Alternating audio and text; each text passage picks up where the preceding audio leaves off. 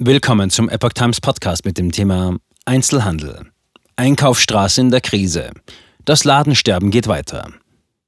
Ein Artikel von Epoch Times vom 24. April 2023. Die Zahl der Geschäfte in Deutschland wird in diesem Jahr nach einer neuen Prognose noch einmal um 9000 schrumpfen.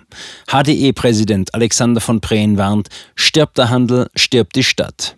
Verschlossene Ladentüren, verklebte Schaufenster und abmontierte Leuchtreklamen. In immer mehr Einkaufsstraßen in Deutschland hinterlässt das Ladensterben unübersehbare Spuren. Und auch die weiteren Aussichten sind eher düster. Allein in diesem Jahr werden nach einer Prognose des Handelsverbandes Deutschland HDE rund 9000 weitere Geschäfte aufgeben. Oft weil die sinkende Kaufkraft der Menschen und die steigenden Kosten eine Weiterführung unattraktiv machen. Damit bleiben bundesweit, abgesehen von Kleinstbetrieben, laut HDE noch 311.000 Geschäfte übrig. Zum Vergleich, 2015 waren es noch fast 373.000. Angesichts der Zahlen der letzten Jahre müssen in allen Innenstädten und bei der Politik alle Alarmglocken läuten. Denn ohne erfolgreichen Einzelhandel haben die Stadtzentren kaum Zukunftsperspektiven, warnt Montag HDE-Präsident Alexander von Preen. Stirbt der Handel, stirbt die Stadt. Corona-Politik verstärkte Trend. Tatsache ist, die Zahl der Läden in Deutschland schrumpft schon seit geraumer Zeit. Besonders stark war der Rückgang in den von der Corona-Pandemie und der Maßnahmenpolitik der Bundesregierung geprägten Jahren 2020 bis 2022. Während dieser Zeit ging die Zahl der Geschäfte pro Jahr um 11.000 zurück. Doch auch in den Vorkrisenjahren 2015 bis 2019 machten jährlich durchschnittlich 5.000 Läden dicht. Öffentliche Aufmerksamkeit bekommen dabei vor allem die Filialschließungen bekannter Ketten, so etwa die geplante Schließung von 47 Galeria Karstadt Kaufhof Warenhäusern, die Abwickelung zahlreicher Filialen der Schuhhandelskette Görz oder die angekündigte Verkleinerung des Filialnetzes der Modekette Gary Weber. Doch der größte Teil der Schließungen entfällt laut HDE auf kleinere Fachhändler, auf Modeboutiquen, Schuhläden und Bäckereien.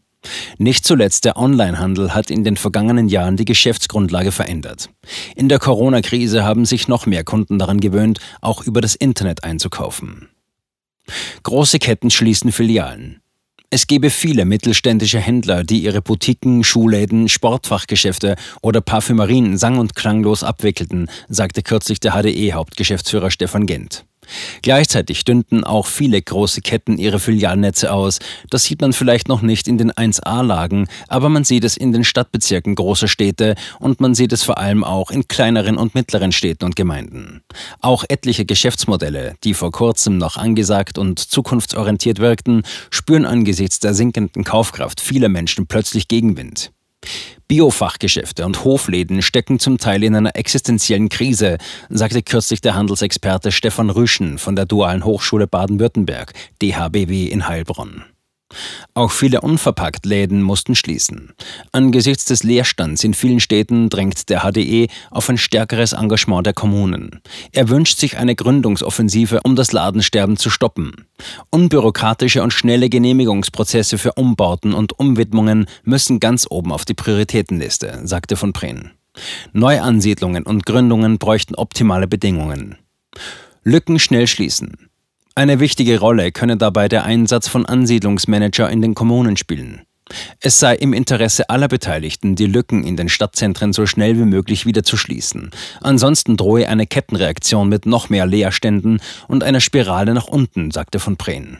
Dass es mit der Attraktivität vieler Innenstädte schon jetzt nicht mehr zum Besten steht, zeigte Ende vergangenen Jahres eine Befragung von fast 69.000 Menschen in 111 Innenstädten durch das Institut für Handelsforschung IFH. Die Antworten auf die Frage, wie wahrscheinlich ist es, dass Sie diese Innenstadt Freunden oder Bekannten weiterempfehlen, waren alarmierend. In rund jeder zweiten Stadt überwog die Zahl derer, die die Innenstadt nicht weiterempfehlen würden. Nur jede vierte Stadt empfanden die Besucher als so attraktiv, dass sie Freunden zu einem Besuch raten würden. Fakt ist, dass die Mehrzahl der deutschen Innenstädte mehr Kritiker als überzeugte Fans hat, sagte IFH-Geschäftsführer Boris Hedde danach. Nach Einschätzung des Hauptgeschäftsführers des Handelsverbandes Textil, Schuhe, Lederwaren BTE, Rolf Pangels, bleibt nur noch wenig Zeit, daran etwas zu ändern. Wenn die Planungspolitik nicht endlich klar und deutlich gegensteuert, wird der weitere Niedergang der Innenstädte nicht mehr aufzuhalten sein. Zitat Ende.